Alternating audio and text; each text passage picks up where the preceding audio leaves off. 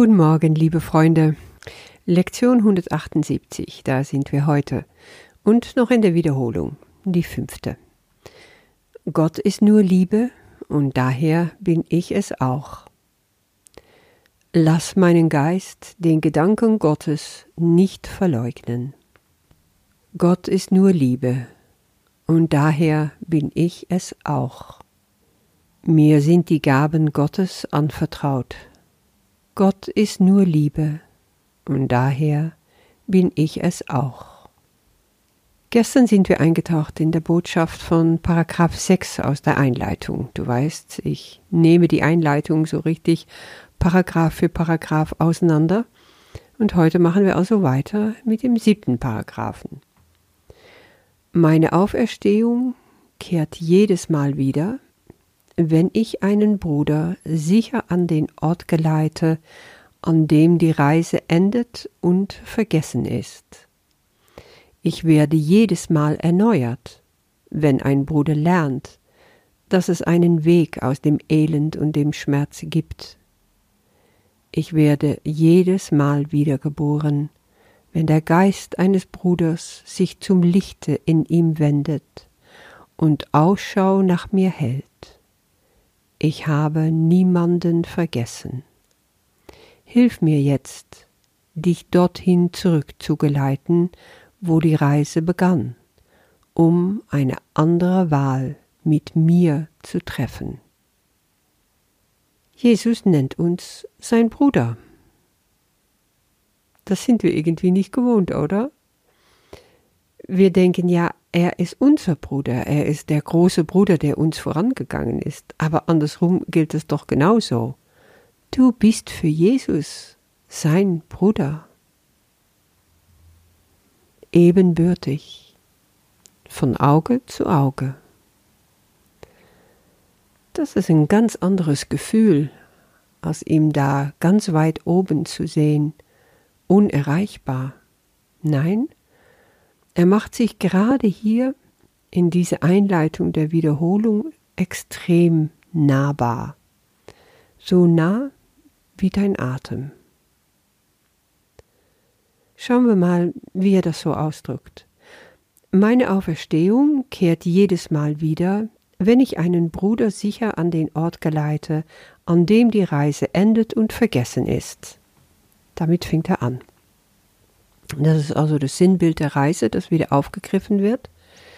Er will dich auf diese Reise begleiten, bis du dein Ziel erreicht hast, bis du daheim bist. Und nicht nur leitet er dich, er leitet dich ganz sicher. Wenn du also ganz sicher dein Ziel erreichen willst, dann bleibst du ganz nah an ihm dran. Es gibt unzählige Geschichten von Menschen über die ganze Welt, die Jesus zum Beispiel im Traum erfahren, wie er sie dann geleitet, wie er ihnen die Hand gibt, wie er sie Geborgenheit und Sicherheit schenkt. Auch viele Menschen, die ihn überhaupt nicht oder noch nicht kennen. Muslime sehr häufig. Davon gibt es auch ganz viele Zeugnisse, die man im Internet finden kann. Ich weiß noch, ich habe vor Jahren ein ganz ergreifendes Buch gelesen von Gulshan Esther, Der Schleier zerriss. Da geht es um eine pakistanische Frau, die in eine Familie geboren wurde, die ziemlich hoch angesehen war in Pakistan, eine reiche Familie auch. Und sie hatte als Kleinkind eine Typhuserkrankung und war seit dem sechsten Lebensmonat ein Krüppel. Sie kann sich nur mit Hilfe von Dienerinnen versorgen und fortbewegen. Ihr Vater ist sehr liebevoll, ein sehr, sehr gläubiger Moslem und geht mit ihr auf der Hajj nach Mekka in der Hoffnung, um dort für seine Tochter Heilung zu erlangen. Aber alles ist vergeblich. Sie bleibt krank. Er stirbt plötzlich und gibt Gulshan noch ein dringender Rat vorher, um im Koran nach dem Propheten Jesus zu suchen. Und dieser Rat hat ganz unerwartete Konsequenzen, weil Gulshan sucht in der Koran, findet diese Jesus und ist fasziniert. Sie betet zu ihm, sie lebt ganz stark mit der Wunsch, ihm irgendwie zu begegnen. Und im Traum kommt er dann zu ihr und aus diesem Traum wacht sie sogar auf und erlebt ihn ganz konkret, real bei ihr im Zimmer.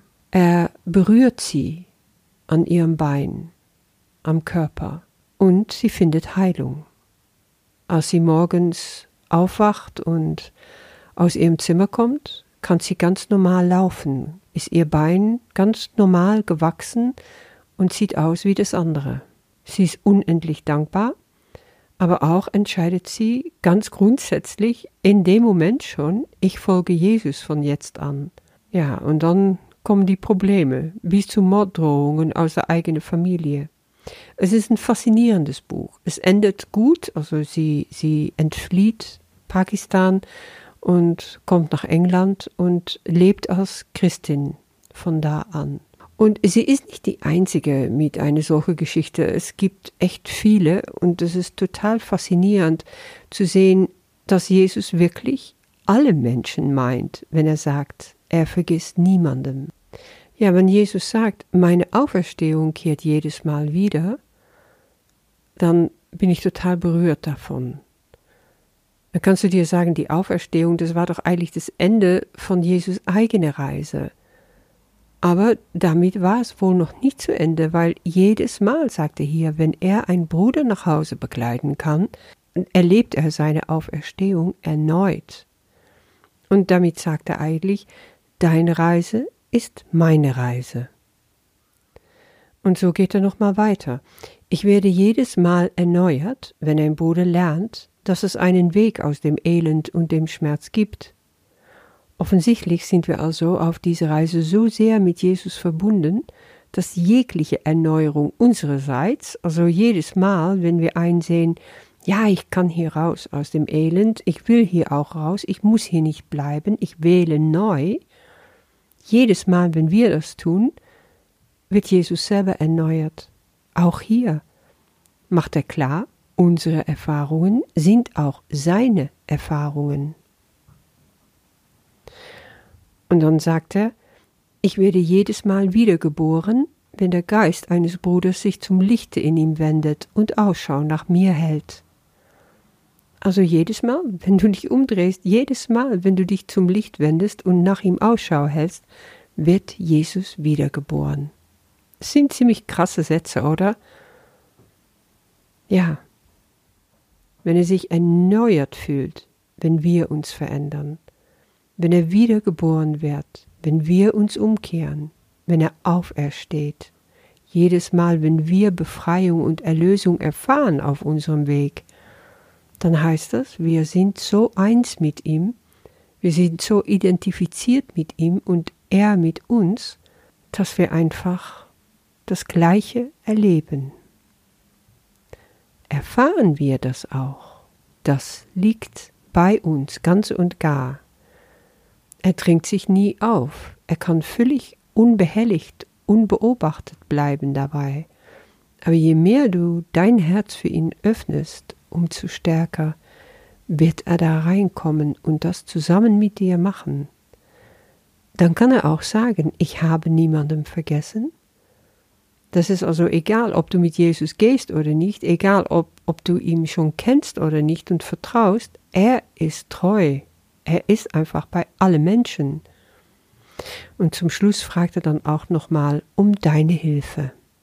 Hilf mir jetzt dich dorthin zurückzugeleiten, wo die Reise begann, um eine andere Wahl mit mir zu treffen. Ja, wo hat dann deine Reise begonnen? Bei deiner Entscheidung für die Abtrennung von Gott. Ab dem Punkt wolltest du alleine gehen. Wir sind mal gegangen, wir wollten uns alleine auf den Weg machen mit unserem Erbteil. Und jetzt geht's darum, zurückzukehren, umzukehren, dorthin zu gehen, wo wir herkommen. Und auf dem Weg zurück sind wir eben nicht alleine. Jesus ist bei uns, aber er braucht dazu unsere Hilfe. Er will uns geleiten können mit dir ganz bewusst. Kannst du das machen?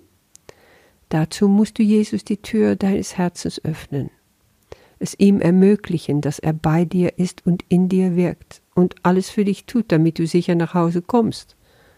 Wenn wir das tun, wenn du das machst, dann schenkst du Jesus seine Wiedergeburt. Wiedergeburt oder auch die Wiederkunft Christi, wovon in der Bibel immer gesprochen wird, spielt sich also echt in uns ab. Es ist unsere Entscheidung.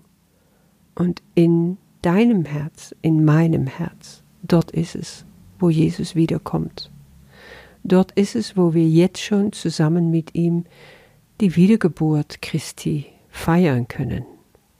Immer wieder aufs Neue erleben können. Jedes Mal, wenn du neu wählst, wenn du die Liebe wählst, statt Angst. So einfach ist der Kurs. Ich wünsche dir damit einen freudevoller Tag und bis morgen.